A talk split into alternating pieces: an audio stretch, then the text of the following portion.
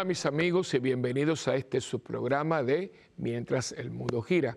Como siempre comenzamos o comienzo dándole las más expresivas gracias eh, por dejarme entrar en sus hogares para compartir todos estos temas que yo trato de que tengan que ver precisamente con el mundo en que vivimos.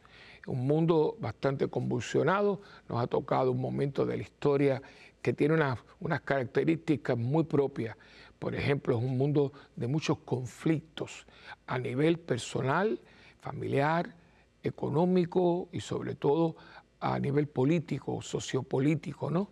Un mundo donde hay mucho conflicto en la persona humana, muchas personas deprimidas, eh, mucha bipolaridad, mucha neurosis y sobre todo más que nada depresión. Me estaba hablando un médico que él decía, padre Willy, yo diría, decía él, yo diría que por encima del cáncer y por encima de las enfermedades cardiovasculares está la depresión. Y yo, mucha depresión, mucha ansiedad. Yo tengo varios psicólogos en la parroquia y todos me dicen que lo mismo. Dice, padre, es todo, mucha gente ansiosa. Fíjense que son palabras que usted eh, especialmente los que nacimos en el siglo anterior, eh, no digamos, yo nunca, estrés, estrés, eh, depresión, ansiedad. Era muy raro que usted escuchara estas palabras. Y hoy son palabras del diario vivir. La gente es que tengo mucha ansiedad, que tengo mucho estrés, es que me, estoy muy deprimido. Eso usted lo oye hasta niños. Y hay gente tomando medicamentos, pero medicamentos fuertes para la ansiedad, para la depresión, para el estrés, ¿no? Entonces, son cosas que, son parte y al mismo tiempo estamos profesando nuestra fe, que es la razón de este canal, ¿no? Eh, de hecho, estaba hoy viendo un video que lo puedo, lo puedo obtener, que es la vida, la vida de la Madre Angélica desde jovencita, ¿no? Y cómo ella, todo esto, de hecho, este estudio, quizá usted no lo sabe, iba a ser el garaje de las hermanas cuando ella viene al sur para eh, fundar aquí un monasterio. Y este iba a ser el, el garaje, que de hecho en ese video eh, habla el empleado más antiguo que hay que tenía que ver con la construcción y él se acuerda cuando él lo llama para construir un garaje, ¿no? Y entonces viene toda esta transformación y la madre tiene esta inspiración divina. Yo, yo le digo, yo creo en milagros, muchísimo. Eh, cuántos yo no he tenido en mi vida, porque para mí milagros es una, una acción extraordinaria por parte de Dios. Y como yo creo que respirar es un milagro, porque hay gente que tiene asma o problemas de fibrosis pulmonar y le cuesta mucho respirar, el que yo pueda respirar para mí es un milagro, porque hay gente que no lo tiene. Bueno, yo tengo esa, esa, esa, esa visión, ¿no? Para mí la vida es un milagro y, nos movemos en ese mundo extraordinario del amor de Dios. Y hay, claro, hay cosas que son mucho más sobresalientes. Y ella vino para acá, que una monjita, que lo único que tuvo fue escuela superior y de clausura, haya, haya sido instrumento para esto, mire hermano, si usted no ve aquí el milagro, yo la verdad que creo que usted, yo le he dicho, tiene que, tiene que mirarse la, cabeza, ¿no? Entonces le digo todo esto porque el programa, eh, yo trato, y espero que usted lo haya percibido así, precisamente que usted se sienta informado, formado, eh, por lo menos en cierto modo eh, informado, es la palabra, ¿no? Eh, para yo darle eh, un poquito de, datos y sobre todo una visión. Ella, la madre, quiero, porque quiero seguirla. Yo creo que esta mujer, yo espero que un día le podamos decir, eh, santa, porque para mí la santidad es fruto. Para mí un santo, y muchos santos, muchos santos no canonizados por la iglesia, muchos, estar en la presencia de Dios es santidad, ¿no? Porque nadie, eh, sin santidad nadie verá a Dios. Y esta mujer, el legado, el legado es impresionante. Y yo quiero ser padre, por eso estoy aquí, que decía el esplendor de la verdad.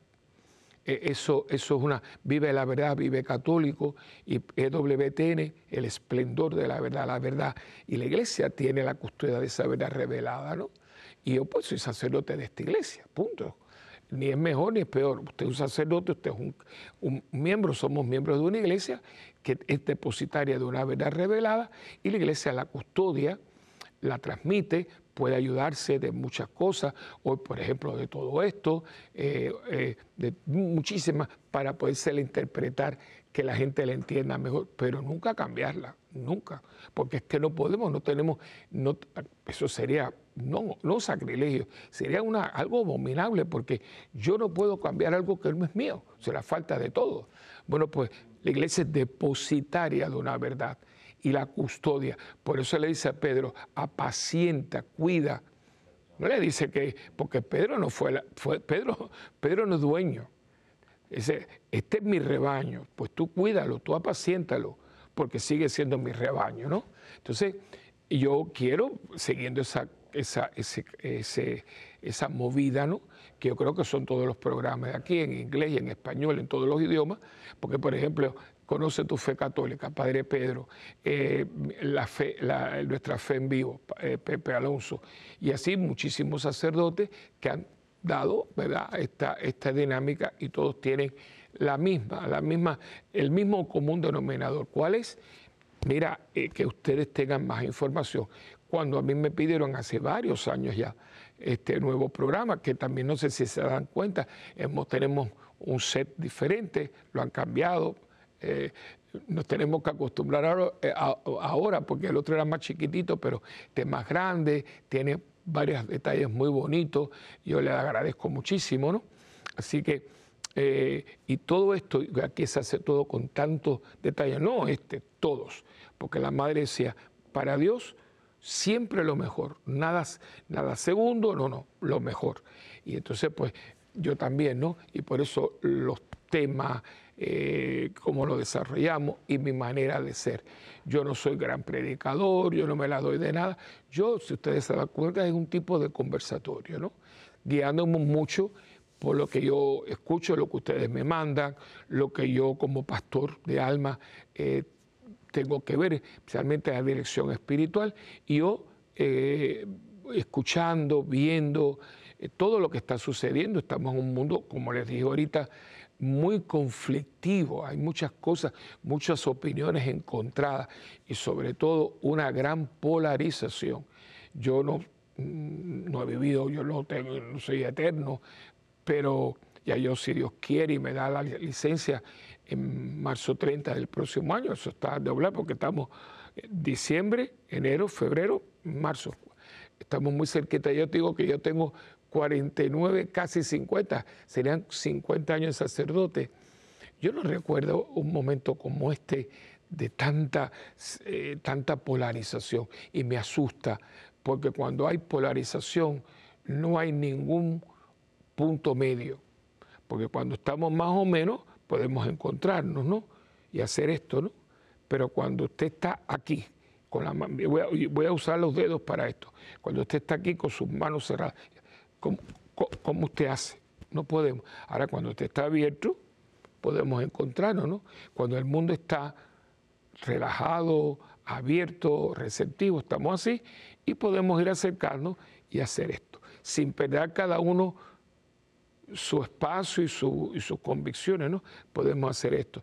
Pero cuando yo estoy así, así, ¿qué es lo que yo te chocamos? Lo pueden ver para que se acuerden de esto. Esto es lo que está pasando. Estamos así. Tú eres de izquierda, tú eres derecha, izquierda, tú eres del norte, yo soy del sur, tú eres blanco, el otro es verde, y estamos así. Y por eso se llama confrontar. Pero cuando estamos abiertos, viendo, como decía el Papa San Juan 23, viendo que es mucho más lo que nos une que lo que nos divide, pues entonces podemos hacer esto, que es lo de Dios, ¿no? Abrir, abrirte. No tengo que cambiar nada, al contrario, tú me expones tu eh, opinión, yo te expongo la mía, no tenemos que estar de acuerdo, hay un respeto mutuo y tranquilo. Pero lo que pasa es que, porque se habla mucho de tolerancia, pero tolerancia para la persona, porque si usted puede hablarme a mí, de poco usted, por ejemplo, un tema, uno de esos temas, que usted es pro-choice, o sea, para poder escoger si un aborto o no, y empieza porque la mujer, porque esto, que el otro, que bien, Entonces, cuando usted termina, digo, bueno, pues mira, mi opinión es provida. Entonces, me, nombres horribles, me, hasta, hasta amenaza de ir preso. Eso no es tolerancia, eso es imposición, eso es una dictadura, una supuesta dictadura de la tolerancia. Pues yo tengo que pensar como tú ves esto. No, escúchame como yo te he escuchado. Y, estar dispuesto a decir, bueno, mira, tú sabes qué, yo no había pensado en eso. Y es donde usted se adapta un poquito y podemos aprender el uno del otro. Eso en este momento, personalmente, yo no lo estoy viendo en ningún lado. Lo mío, lo mío, y si no te gusta, te voy para arriba. Y lo estamos viendo, lo estamos viendo a todo nivel.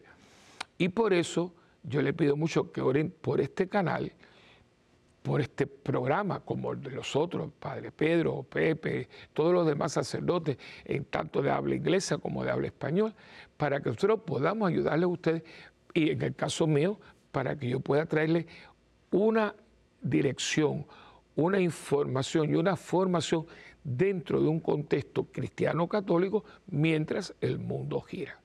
Y eso por eso le doy las gracias, porque usted me da la oportunidad de sentarme con ustedes y decirles, mire, este tema, el otro tema, y yo le pongo, si se dan cuenta, algunos nombres que sean un poquito, dice en inglés catchy, ¿no? que te, llama la atención. Por ejemplo, el de hoy va a ser cada cual en su puesto. Usted, usted va a ver que es un, un texto que usted me va a decir, ay, yo nunca, había, yo nunca lo había pensado así, porque yo me pongo en oración, hay mucha gente rezando por mí, eh, muchos de ustedes, para que yo pueda ser instrumento de Dios. Yo aquí no soy ni enciclopedia ni nada de eso, ¿no? Pero una inspiración divina y esa inspiración divina es la asistencia del Espíritu Santo con esa oración que yo voy a hacer inmediatamente con ustedes, porque es el Espíritu de Dios el que trabaja Madre Angélica, el que lo mueve usted, el que pone la palabra, el que lleva al prisionero. Toda la iglesia se mueve con el empuje, con la unción, con la dirección del Espíritu Santo. Este es el tiempo del Espíritu Santo, ¿no? Por eso Cristo se fue, digo, y yo les mandaré mi Espíritu Santo. Pues entonces vamos a hacer ahora la oración al Espíritu Santo. En nombre del Padre, del Hijo y del Espíritu Santo. Amén. Oh Espíritu Santo, amor del Padre y del Hijo, inspírame siempre lo que debo pensar, lo que debo decir, cómo debo decirlo, lo que debo callar, lo que debo escribir, cómo debo actuar, lo que debo hacer para procurar tu gloria en bien de las almas y de mi propia santificación. Espíritu Santo, ilumina mi entendimiento y fortifica mi voluntad. Dame agudeza para entender, capacidad para retener, método y facultad para aprender, sutileza para interpretar, gracia y eficacia para hablar, Dame acierto para empezar, dirección al progresar y perfección en el acabar. Amén.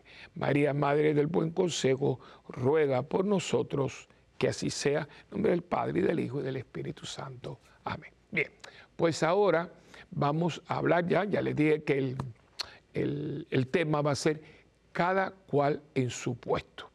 Y este tema yo lo estoy eh, sacando de un texto que inmediatamente, donde un ratito va a estar en, en, la, en, la, pantalla, y tiene que ver en un momento dado cuando eh, la Virgen viene a buscar a su hijo, hay mucha gente, mucha gente, y ella me imagino como madre al fin viene con ella y familiares, ¿no? Pues la Biblia nos dice que viene eh, y, y le dice, yo quiero ver a Jesús, dice, ahí está tu madre y tus hermanos, usando la palabra hermanos como familia. Este es un texto que se ha sacado mucho de contexto, parece que María tuvo otros hijos y todo, y eso es un desconocimiento de la Sagrada Escritura, porque aún a, muchos de nuestros hermanos cristianos, eh, no católicos, que son personas muy estudiosas de la palabra de Dios, saben que familia, en ese, en ese momento no hay, no hay sobrino, no hay primos hermanos, eh, no hay cuñado, eh, nada de eso, eh, no existe eso. Todo lo que tiene que ver conmigo, de alguna manera, es mi hermano. Y eso no es, no es extraño, ¿no? Muchas veces uno, por ejemplo, yo tengo dos, dos personas en la parroquia que ellos te hablan de, uno habla de, su hijo. Y yo decía, qué raro. No, no es su hijo. Es que, y fue, eh, y fue una, y no tampoco fue una adopción formal con, con papeles, sino que es un muchacho que tuvo problemas y este matrimonio, que tiene una niña, mm, ya una señorita, pero ellos lo cogieron y lo han guiado. Él es un hombre muy bueno, que inclusive está preparándose el diaconado. Él y su esposa, y él habla de, este hijo mío, y no es hijo de él, ya es un hombre, tiene y él lo dejó porque estaba un poquito, no en malos pasos, pero estaba un poquito confundido. Su papá lo dejó y él lo acogió, ¿no?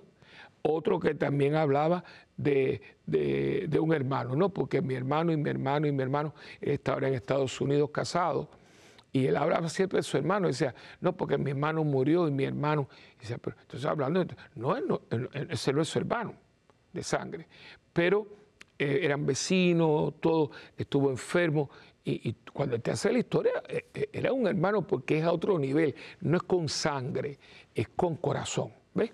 Entonces, muchas veces dice, no, no, ese es mi hermano, mi hermano del alma. Fíjate que la palabra es muy bonita, es mi hermano del alma. Bueno, pero no es tu hermano.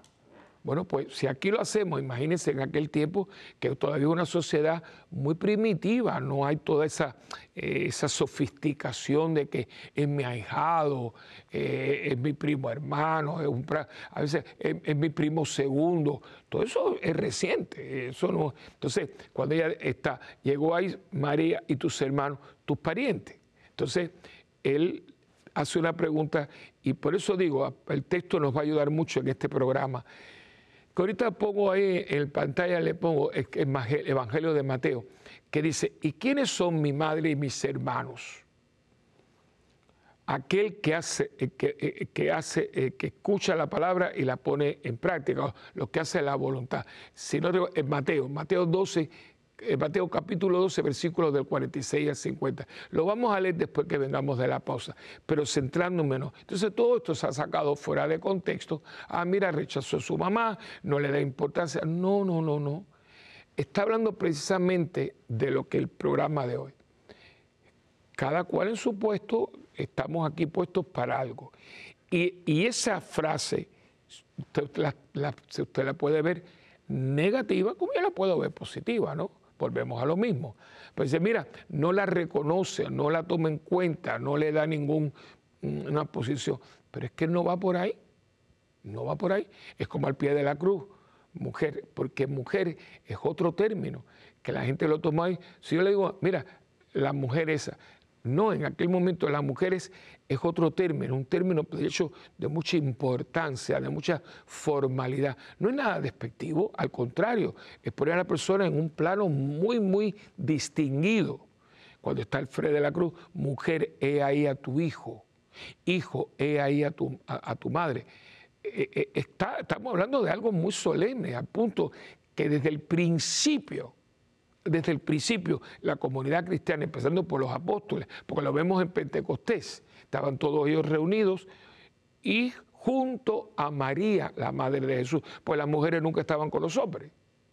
Entonces, desde el principio está, en el día del nacimiento de la iglesia, María está presente, porque los apóstoles, cuando ellos se dan cuenta de lo que ha pasado y lo que han hecho, porque la mayoría, miren, si te veo no te conozco, yo me imagino que vinieron, y perdone la expresión, como dice, como el perro con el rabo entre las patas, cuando el perrito ha hecho algo, viene así, ¿no? Bueno, vinieron, imagínense, imagínense a Pedro, imagínense a Pedro. El único que quedó fue Juan. Uno se suicida porque metió la pata, pobrecito, y hasta aquí. Y, Judas eh, no es un hombre malo. Lo que pasa es que el error de Judas dirá, bueno, lo traicionó, pero es que la cuestión de la traición, y todo el mundo traicionó. Todo el mundo traicionó.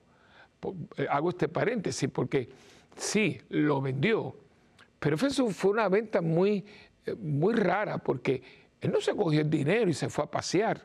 Es cuando se da cuenta, y muchos historiadores, estudiosos de la palabra dicen que él quería que, le dieran un escarmiento porque él va perdiendo la fe en que Cristo es el Mesías, pero lo quiere, lo respeta, eh, porque lo vio lavándole los pies. Eh, entonces, ¿qué pasa? Eh, quería como que le dieran un escarmiento. Cuando él ve que esto se fue fuera de... él mismo tiene un, arrepentimiento tremendo. Y las monedas las tira. O sea, que no estamos hablando aquí de un hombre que, que por dinero. Y va y se suicida. ¿Pero por qué se suicida? Porque se da cuenta de lo que ha hecho. La diferencia entre él y Pedro es Pedro, Pedro cree en Cristo, cree que es el Hijo de Dios vivo, el que una vez él dijo allá eh, cuando estaban eh, juntos, ¿no? Y Cristo preguntó quién era. Y, pero acuérdense que Pedro lo niega tres veces. Y la última, la última negación es, brutal. Mujer, te digo que yo no conozco a ese hombre. O sea, este lo vende. Pero busque ahí, ¿no? unos otros, el otro después Tomás, si yo no le toco las manos, le, meto las manos el costado, no creo. Toda esta gente, entonces cuando esta gente se dan cuenta de lo que han hecho, ¿a dónde van? ¿Quién pueden, ¿A dónde pueden ir ellos a, a, ventear un poquito la frustración? A decirle, mira, ay Dios mío, metí la pata. A María, a María, la madre de Jesús. Y ella, como madre, pero madre también de la iglesia, porque ya los ha adoptado en pie de la cruz. Ven a pagar. ¿Ustedes creen que mi hijo no sabía todo esto? Y empieza la catequista, ¿no? La discípula, la catequista, la madre, todo eso que une, reúne María, y, los vuelve a, a situar. A Pedro se lo va a decir después, tú me amas, mira, pues si tú me amas, no le mencionó nada de las negaciones, no le mencionó una sola palabra, lo hizo de otra manera muy positiva, muy profunda y recordándole por qué él había sido escogido, dándole el lugar que él tenía. Entonces, cuando quién es mi madre y quiénes son mis hermanos, no es rechazando a la Virgen, no, no, no, no, no, no. La Virgen tiene su puesto y en esta vida es encontrar su puesto en la vida porque nos pasamos la vida mirando para allá, mirando para acá, queriendo aquello, queriendo aquello, queriendo el puesto de fulano, y ahí viene la envidia, el celo, el recelo, la ambición, los juegos de poder que están fuera y dentro de la iglesia. Porque en vez de decir, pero me acá un momento, ¿para qué yo quiero estar allí si Dios me ha puesto? ¿O usted no cree que usted está en esta vida donde Dios lo ha puesto? A veces toma tiempo, toma tiempo, a veces no lo vamos a entender, pero usted tiene una seguridad muy grande, muy grande por los frutos, porque usted ve que cuando usted está, Dios lo está utilizando para manifestarse, porque usted se convierte, como decía Francisco de Asís, en instrumento de Dios que es lo que eh, eh, la oración de San Francisco de Asís, que es preciosa, ¿no? Hazme instrumento de paz. Y va diciendo, donde hay odio, que yo ponga amor, donde hay esto, donde aquello. O sea, ocupar tu puesto sin complejo, sin estar eh, ambicionando cosas, porque no es el momento, ¿no? Y vuelvo a decir, a veces muy claro, a veces, mira, esto es, y estamos en un lugar, aquí usted lo vio, le digo, este video eh, no lo había visto, la verdad no lo había visto, muy bien hecho, muy bien hecho. Lo quiero ver porque vi un pedacito porque estábamos en el, receso del almuerzo y estaba en la, librería de aquí de la, de la, estación y lo quiero porque está en inglés, no sé si está en español, me imagino que sí. Eh, entonces, desde que, ¿y cómo esta mujer se deja llevar? ¿Cómo esta mujer lo que, lo que siempre estaba contando con Dios. De hecho, ella era muy espontánea, yo la conocí, yo, la vi, yo la vi, yo, yo estoy aquí por ella, ¿no? Eh, en un momento dado, ella tuvo un accidente, ella como religiosa, y quedó prácticamente, ella va a estar capitalizada para toda la vida. Y ella le dijo con ese candor, si yo salgo bien, si yo puedo caminar de nuevo, yo te prometo que yo voy a establecer un monasterio en el sur de los Estados Unidos, está en el norte y salió perfectamente, volvió a caminar y ella dijo, bueno, la, promesa se cumple. Y vino para acá y, el lugar es el mismo. Claro, esto ha crecido y entonces se va dejando llevar. Y usted lo ve, las personas que hablan, ¿no? Todo era dejarse llevar. A donde Dios quiere que eh, yo vaya. A veces uno lo ve clarito, clarito. A veces uno no lo ve, pero usted sabe que me están llevando. Y esto, le voy a decir algo. Yo, lo, yo, no lo, yo no lo he logrado completo porque a veces soy un poquito duro, y yo soy muy, a veces muy pragmático, es decir, pero ya hace mucho tiempo que Dios me dijo, no, no, no, no, por ahí no es, es como yo quiero, y uno estoy tratando, ahora estoy, ahora estoy más, más viejo, ¿no? Más añejo, como digo yo, ¿no? Entonces digo, bueno, déjame, yo quiero en los últimos años de mi vida fluir, yo quiero, yo quiero fluir. Y esto me lleva a mí a, un, evento, yo, yo soy muy, muy muy figurativo, me, figuro mucho, como a las personas que dicen, padre, déjeme enseñarle, pues yo sé que usted es muy, muy, muy, muy visible, me gusta la cosa, no soy muy abstracto. Eh, estudié filosofía, salí bien, salí bien, pero como era todo tan, a mí me gusta más lo concreto, las cosas, ¿no?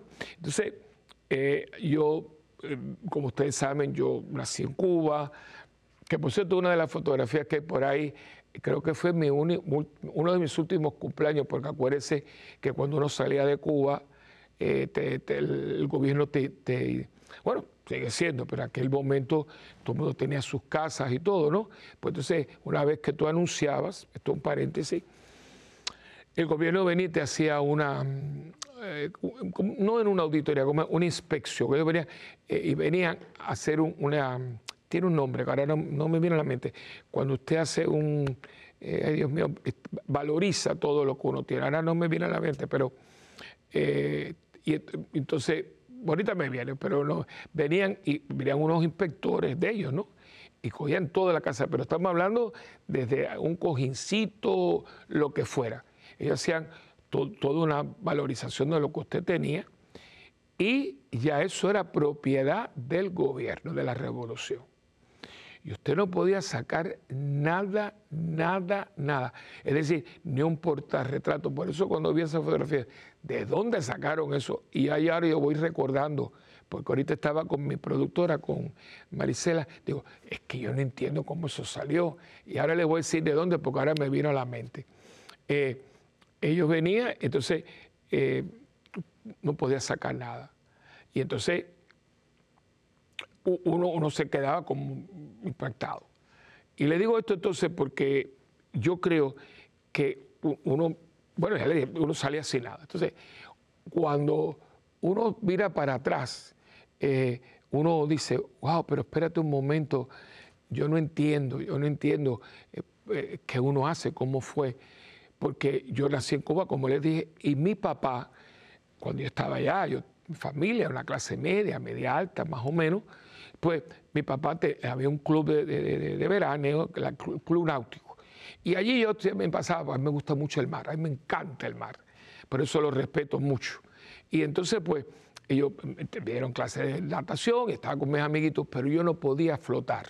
Eso, yo veía a todo el mundo flotando y yo decía, yo quiero, pero no puedo. Entonces un día mi papá, un día viene y me dice, ven conmigo, ven conmigo. Entonces me, me acuerdo que yo hacía así, porque el agua me llegaba, claro, papá era más alto que yo. Dice, ven, ven, ven, ven. El papá era grande, me cogió así con las manos y me dijo, a ver, ponte. Entonces me, me tenía a mí aquí. Entonces me dijo, relájate, relájate, relájate, mío, relájate. Entonces yo me relajé y al ratito, ay, qué rico, es riquísimo flotar, ya yo puedo hacerlo. Y de pronto y, hay que, de pronto, cuando yo abro los ojos, veo a mi papá así. Entonces digo, tranquilo, tranquilo. Y las palabras, yo estoy aquí y tú no te vas a ahogar. Eso, óigame, yo lo tengo aquí y yo es la relación mía con Dios. Tranquilo, Willy, relájate. Yo estoy aquí y yo sigo con las manos sosteniéndote las manos.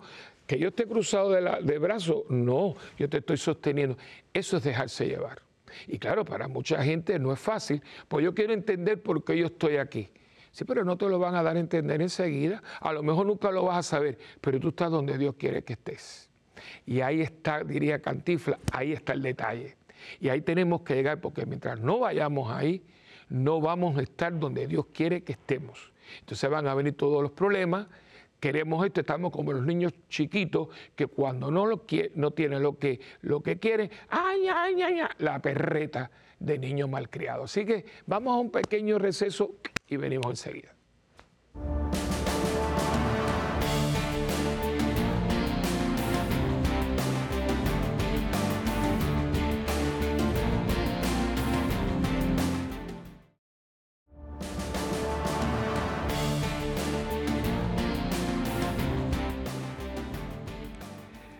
Vamos ahora al texto ya, vamos a leerlo, leerlo de, la Biblia, de, la, las Escrituras, ¿no? Ya yo lo había mencionado, que carga Mateo. Mateo capítulo 12, versículos del 46 al 50. Pero fíjense si este texto es importante. Acuérdense que cuando un texto es muy importante, todos son importantes, ¿eh? pero es muy importante, lo vamos a encontrar en los tres, que se conocen como sinópticos. ¿Por qué? Porque no sé si usted se acuerda, eso yo creo que los jóvenes de hoy no saben, pero antiguamente cuando uno estudiaba eh, la escuela, la, gramática, eh, especialmente la gramática, había, había, te enseñaban el cuadro sinóptico. El cuadro sinóptico era, que por cierto era como un diagrama, era una, como así, ¿no? Entonces aquí ponías, por ejemplo, eh, yo me acuerdo cuando yo hacía, era los países, yo cogí, eran elementales, eh, geografía universal, entonces te ponían, no sé, Perú, entonces ponían, así, ponían aquí Perú, entonces un cuadro sinóptico, población, eh, mm, mm, turismo, importaciones, todo lo que tenía que ver con eso, con, con Perú, estaba dentro de ese cuadro, ¿no? Así, chic Ahí. Bueno, pues eh, cuando hablamos de los tres evangelistas, hacemos un cuadro sinóptico porque tienen muchos eh, em, textos que los tienen los tres. Eso significa que el evento, el discurso, el milagro fue tan impactante que los tres, cada uno en su, en su dinámica, en su experiencia, porque no es lo mismo Lucas que Mateo que Marco. Eh, claro, Juan ya está aparte porque es otro evangelio con otro estilo. Acuérdense que cada uno escribió su evangelio, ¿no? Inspirado por el Espíritu Santo, pero dentro de un estilo y con unas experiencias también. Y por eso hay algunos de ellos que tienen algo que no lo tienen los otros. Pero bueno, eh, eh, en este texto que vamos a estar compartiendo, es un texto muy importante porque lo tiene, lo vamos a leer de Mateo, pero lo tiene Marcos capítulo 3, del 31 al 35 y lo tiene Lucas capítulo 8 del 19 al 21. O sea que los tres van a narrar lo mismo, cada uno con alguna diferencia, etc. En el de Mateo, que es el que vamos a leer ahora, dice, todavía estaba hablando a la muchedumbre cuando su madre y sus hermanos se presentaron afuera y trataban de hablar con él. Alguien le dijo, oye, ahí afuera están tu madre y tus hermanos que desean hablarte. Pero él respondió al que se lo decía, ¿quién es mi madre y quiénes son mis hermanos? Y extendiendo su mano hacia sus discípulos, dijo, estos son mi madre y mis hermanos, pues todo el que cumpla la voluntad de mi Padre de los cielos, ese es mi hermano, mi hermana y mi madre. Y yo les pregunto, ¿quién, quién de, todos los personajes del Nuevo Testamento, yo diría del Antiguo, pero bueno, fue la persona que hizo la voluntad de Dios a la perfección? María. María de hecho lo dice cuando una muchacha, es que tenía 15 años, 15 años, porque era una doncella, el término doncella se aplica a una, mujer de 15 años, ya después no, eran no, no, eran no era una doncella, ya era una mujer. Entonces, cuando le anuncia que ella se queda perpleja porque vas a tener un hijo, el anuncio del arcángel no es cualquier cosa, por eso no le manda un ángel, le mandan un arcángel, ¿no? Entonces, ella totalmente perpleja con todo lo que se le está diciendo, dice, he aquí la esclava del Señor, hágase mí según tu palabra. Eh, yo estoy aquí para hacer eh, la, la, voluntad. Yo estoy aquí para hacer la voluntad de Dios. Y la va a hacer en la anunciación, la va a hacer en la cueva de Belén, la va a hacer en la huida a Egipto, la va a hacer en el regreso, la va a hacer durante los tres años con todos los chismes y toda la cosa que se estaba creando alrededor de su hijo, que tenía que huir. Acuérdense que el pueblo pequeño, infierno grande, que si Jesús, que si lo aprende, que si no sé cuánto. El último año, el último año era de cuándo, no era que lo van a hacer cuándo, hasta que lo arresta. Todo el camino al Calvario, ella lo hace con él y estaba al pie de la cruz. Calladito, calladita, calladita, porque estaba asumiendo y haciendo la voluntad de Dios. Esto es para ella. Esto es para ella. Entonces hay gente que ha sacado esto fuera de contexto, pero no voy por ahí. Entonces, ¿qué quiero decir con esto? Estoy diciendo con esto de que lo que está diciendo es, mi madre y mis hermanos son aquellos que hacen lo que Dios les pide, no lo que quieren hacer. Ahí está la cosa. Está en, está en donde Dios los ha puesto. O sea, y usted y yo tenemos que hacer un examen de conciencia, porque no es que usted sea católico mejor, no, no, no estamos hablando de eso, es ahí donde está la santidad, ahí donde está la santidad. Muchísimas veces Dios nos va a llevar a donde nosotros no queremos ir, a donde nosotros no nos gusta ir quizá, pero aunque no estemos a gusto en el sentido humano, la paz interior, la certeza, porque usted va viendo cómo Dios lo está llevando. No sé, no sé si yo me voy a explicar porque es muy sutil, ¿no? Quizás el ambiente, voy a poner un ejemplo de sacerdote, ¿no?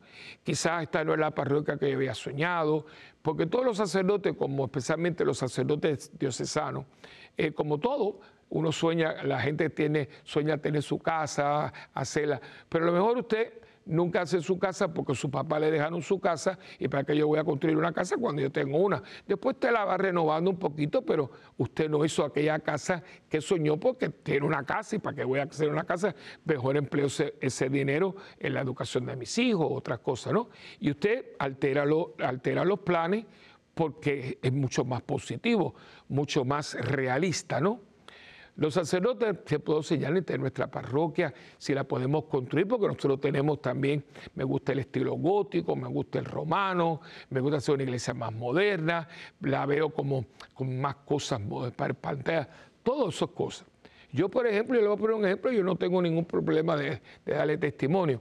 Eh, yo empiezo mi, eh, mi ministerio eh, en una academia, la Academia del Sagrado Corazón, que, que, ya se vendió, una lástima.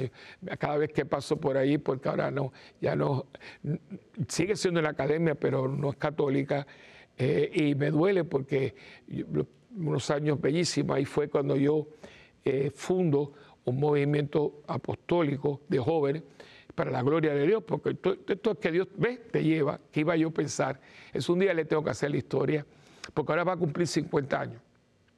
Se llama Damasco, Movimiento Juvenil Damasco, que existe, así que si quieren me preguntan en otro programa o por teléfono. Y entonces, pues, era la academia, una academia era el tercera escuela en Puerto Rico, y, estaba, era la escuela, y al lado una iglesia bellísima, bellísima, en el centro de la ciudad. Se llama Sagrado Corazón, que a mí siempre me ha perseguido el Sagrado Corazón. Mis papás se casaron en el Sagrado Corazón. Yo estuve en, la, Academia Sagrado Corazón. Eh, otra parroquia, otra asociación del Sagrado Corazón. Tengo un doctorado honoris causa de la Universidad del Sagrado Corazón. Todo tiene mucho que ver el Sagrado Corazón. Y entonces, pues ahí voy. Y estando eh, eh, allí, yo toda la vida, yo nunca fui párroco porque yo estaba en la academia, porque esa academia fue mi original. E, estaba aquí y anexado en la iglesia, pero cuando se hizo, no fue una iglesia parroquial, sino que, claro, a mí me dijeron esto, yo no, nunca pude corroborar porque yo llegué ya cuando tenía bastante historia. Cuando se fundó, se funda como una universidad que era la escuela autónoma se hizo en los predios, pero tenía una junta de directores, etcétera. Le respondía al arzobispo, no al párroco. La iglesia estaba al lado, claro, compartía, pero el párroco de la iglesia no tenía nada que ver con la escuela. El, cardenal, bueno, en aquel tiempo el señor arzobispo asignaba por petición de la Junta que eso es lo que la hacía católica, porque ellos hicieron la escuela, le pusieron el nombre de la parroquia, pero era una junta de personas, todas en el mundo de los negocios y todo, querían una, entonces traen unas religiosas que eran las dominicas de Adrien, y buenísimo, una escuela en aquel tiempo totalmente bilingüe, casi todo era en inglés, pero también maestra de español, pero una escuela excelente. Y entonces ellos le piden al cardenal que asigne un director espiritual porque le quieren dar a la escuela una dirección católica. Y entonces ahí entro yo, porque yo empiezo, la, yo, estoy en, en, una parroquia, no era esta, y entonces pues se va la maestra de religión y la directora de ese colegio, que todavía tengo una, una, relación con ella, y es una persona que se está viendo el programa, un abrazo, un cariño, una mujer extraordinaria, una mujer brillante, la, doctora, doctora eh, en pedagogía, Alma de la Vega. Y entonces pues ella estaba en la, la parroquia, iba a la parroquia donde yo estaba, de diácono donde yo me ordeno de diácono, entonces le dice al párroco mío en aquel entonces, mira, si usted tiene algo, porque la maestra de religión se me fue y estoy, tengo no, no. Entonces él le dice, bueno, voy a hablar, y hablan con el, arzobispo, entonces le dice, bueno, está bien, y, me asignan, pero maestro de religión.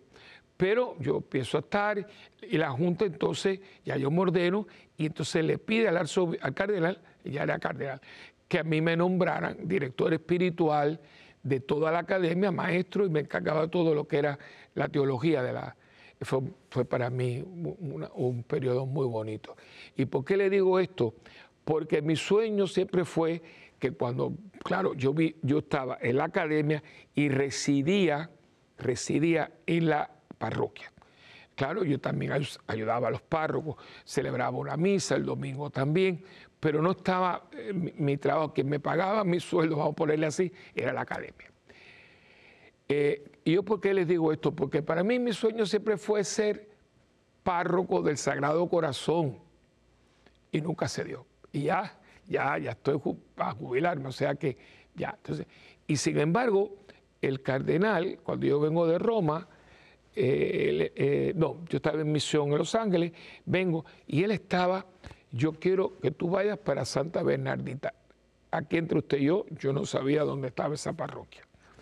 Y tuve que esperar por esa parroquia un año, un año, un año y cuatro meses, porque estuvo en manos de los padres trinitarios americanos, porque esa es una orden religiosa que tiene dos ramas, una en España y otra en Estados Unidos. No, no tiene nada que ver. No, es una, no es que sea la misma, no, este es trinitario todo el carisma en Estados Unidos y los trinitarios el carisma de España. Y ellos eran americanos, una labor que han hecho siempre en Puerto Rico extraordinaria, entre ellos el padre Domingo Rodríguez, eh, que sé que es un gran predicador, muy bueno. Ahí estuvo el, fundador fue el padre Antonio, después vino el padre Domingo, que es una leyenda, el padre Ramón Raiding, otro tremendo misionero, y finalmente el padre Vicente. Entonces ellos entregan la parroquia y el, cardenal dice, yo quiero esa parroquia para ti. Yo no sabía dónde estaba. Cuando yo veo, bueno, no voy a entrar en detalles, pero no, era la parroquia que, yo soñaba. Pero era así, él quería y él quería. Y donde manda, donde manda capitán, nos manda marinero. Y ahí entré hace ya treinta y pico de años.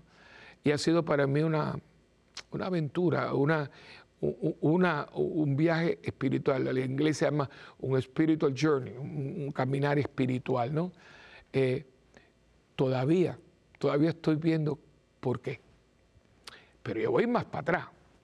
Ya ustedes saben, yo nací en Cuba, yo me fui para Miami, yo estuve en Colombia y yo termino en Puerto Rico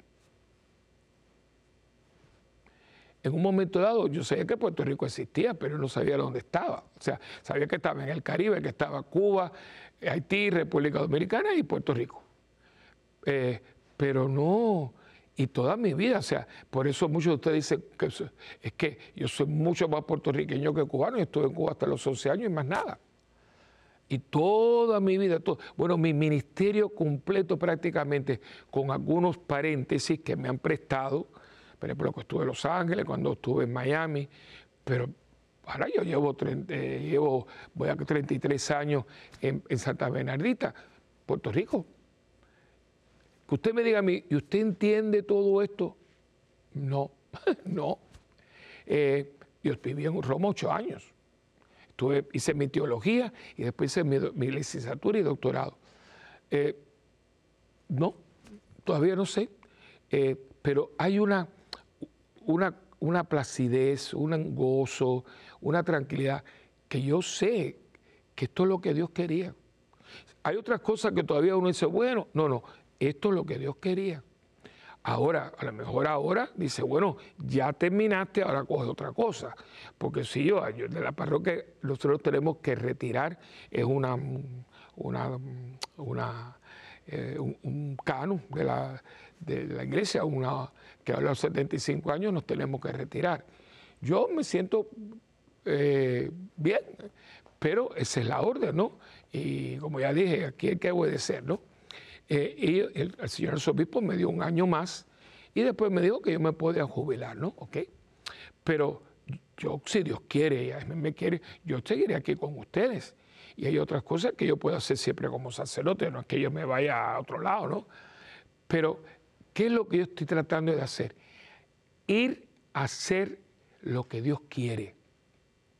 Porque esa es la seguridad de nosotros. No, perdone la expresión un poquito vulgar, no meterme en lo que no me importa. No, no es que usted no eh, tenga una tendencia o quiera o averigüe. No, no, eso es bueno, usted puede, pero pedir el discernimiento para estar donde Dios lo pone. Y pedirle a Dios que ahí me santifique.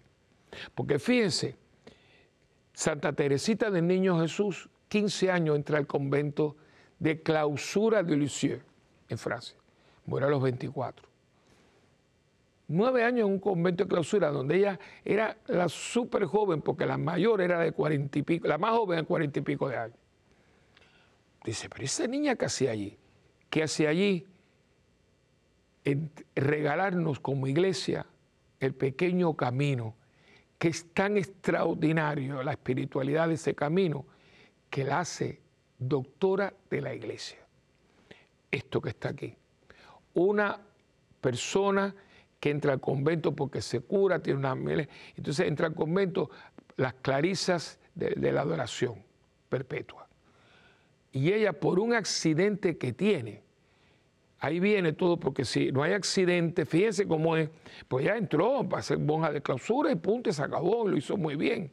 Y tiene un accidente y eso la deja desparatar porque se va contra la espalda y ya les dije, no camina más.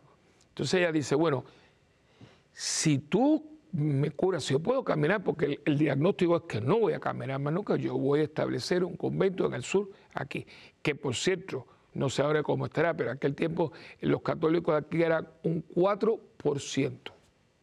Ahora creo que es un poquito más, cierto, algo así. Pues este, todo esto se llama el cordón bíblico, todo esto es casi siempre eh, católicos, no eh, cristianos no católicos, la iglesia bautista es muy fuerte por aquí. Entonces, pero entonces viene aquí, pero se viene aquí para establecer un convento, no una estación de televisión. Y entonces vienen y mantienen, se empieza a hacer unos, unos panfletitos con temas muy de la gente, la gente, claro, es otro tiempo, y los regalaban. Esos panfletitos volaron por todo Estados Unidos. Y eso hace que le empiezan a invitar a la televisión, etcétera, y ahí empieza, entonces ella un día la llaman para que estuviera en la televisión, hasta que ahí un momento dice, bueno, porque ella van a poner una película un poquito escabrosa en Semana Santa y dice, no, no, no, yo estoy en esta en esta estación de la, en esta estación de el hombre dice, no, esta estación es mía, lo tomo, lo dejo, y dice, la madre Angélica, eso pues yo me voy. Y cuando llega, esto estaban haciéndole para hacer un garaje, ya se los dije, le dice, y aquí no se puede, y empieza. Mire, yo me imagino, yo me imagino a Madre Angélica, yo la conocí, me acuerdo aquí un San que yo vine y estuvimos celebrando, no era el día como tal, pero hubo una comida, una mujer extraordinaria. Yo me imagino que tiene, porque es que es de cuestión de sentido común, que tiene que decir, yo estaré loca. pues porque se encuentra lo que significa. Hay arquidiócesis, hay diócesis, hay países que han tratado de echar para adelante un canal de televisión y se han ido a bancarrota. Y tienen, bueno, usted ve la televisión que usted dice, ay, pero otro anuncio más. Y aquí no hay anuncio. Pero ella se dejó llevar. Y estaba en el puesto que le tocó. Cada lugar. Entonces, María tiene su puesto en la iglesia. Se lo puso Dios, lo aceptó como voluntad de Dios Y hablamos ahora de madre de la iglesia, la siempre fiel. Yo creo que esto es lo que tenemos que pedirle al Señor. Señor, que yo esté donde tú me quieres. Siempre va a haber algunos gustos, a veces, Señor, se, vale de talentos que uno tiene, se vale de gustos que uno le gusta, pero a veces no, a veces te cambia todo. Entonces uno a veces se trinca, uno se revela. No, no, un momentito, que acuérdense que la visión de nosotros es muy corta, la de Dios es muy larga. Y entonces hay que fluir, hay que dejarse llevar, ¿ve? Hay, hay, hay que saber flotar. Y yo creo que de eso se trata, hermano, porque hay muchos cambios, hay, muchas cosas. Es como, por ejemplo, en Puerto Rico, hay muchos movimientos, mucha gente que se tiene que ir de su país por H por B. Pida discernimiento, se llama discernimiento. Pida oración para que cuando usted se mueva, usted vaya con la bendición de Dios, que Dios lo lleve. Vaya de la mano de Dios a donde Dios quiere, no a donde usted quiere. Porque va a ser muy penoso, porque cuando uno va contra la voluntad de Dios, se destarra, porque no vas, no vas la cosa. Por eso yo le dije, por favor, yo no quiero hacer en mis últimos años de vida lo que yo quiero, Señor, yo quiero ser, se llama ser fiel. Y yo creo que uno tiene que estar donde nos pone. Y mucha gente está tratando de forzar. Yo quiero esto, si es tu voluntad. Yo quiero que fulano se cure. Yo a ese punto, si es tu voluntad, porque no tengo tiempo ahora. Pero yo hemos orado por gente que hicimos, cúralo, cúralo. Y la persona se curó. Y, yo tengo un caso, usted lo tengo en la mente. Si se hubiera muerto en ese momento, hubiera quedado como tremendo esposo, tremendo padre y todo. Se curó, tuvo algo en la cabeza y cambió su personalidad que terminó en la cárcel. ¿Y cómo se recuerda ahora? El otro se recordaba porque eh, papá qué bueno era y ahora mi papá está en la cárcel. No, no, no podemos. Y esto, por eso le digo, cada cual en su puesto. ¿Qué es lo que Dios te ha dado? ¿Qué te ha pedido? Y, trate, no, se trinque, no se trinque. Dicen las enfermeras cuando te van a poner una inyección, te dice, no se trinque porque si usted se trinca le va a doler más.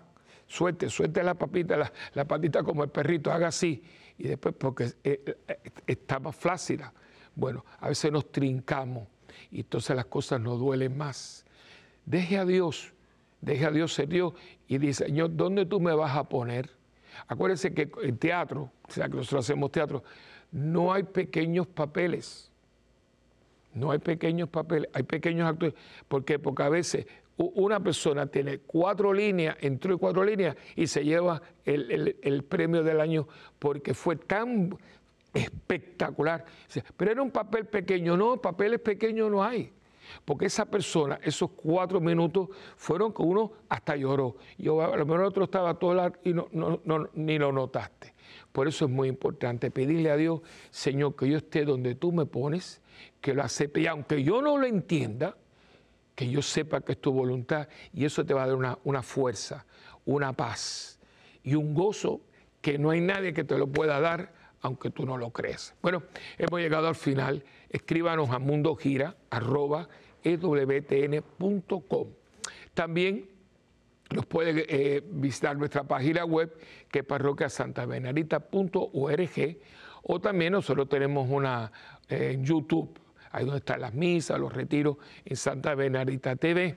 Y también tenemos una, eh, un Facebook y el teléfono de la parroquia. Si usted quiere oración o algo, pues 787-762-0375.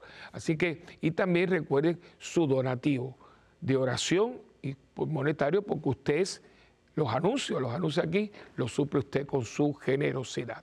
Bueno, acuérdense que ustedes y yo tenemos una alianza y eso es muy importante. Lloro por ustedes y eso, ustedes son mi parroquia extendida, así que yo como párroco de ustedes tengo esa obligación, con mucho gusto. Lloro por ustedes, ustedes oran por mí y juntos por el mundo. Que Dios me los bendiga en el nombre del Padre y del Hijo y del Espíritu Santo. Amén. Y hasta la próxima en este tu programa de Mientras el mundo gira.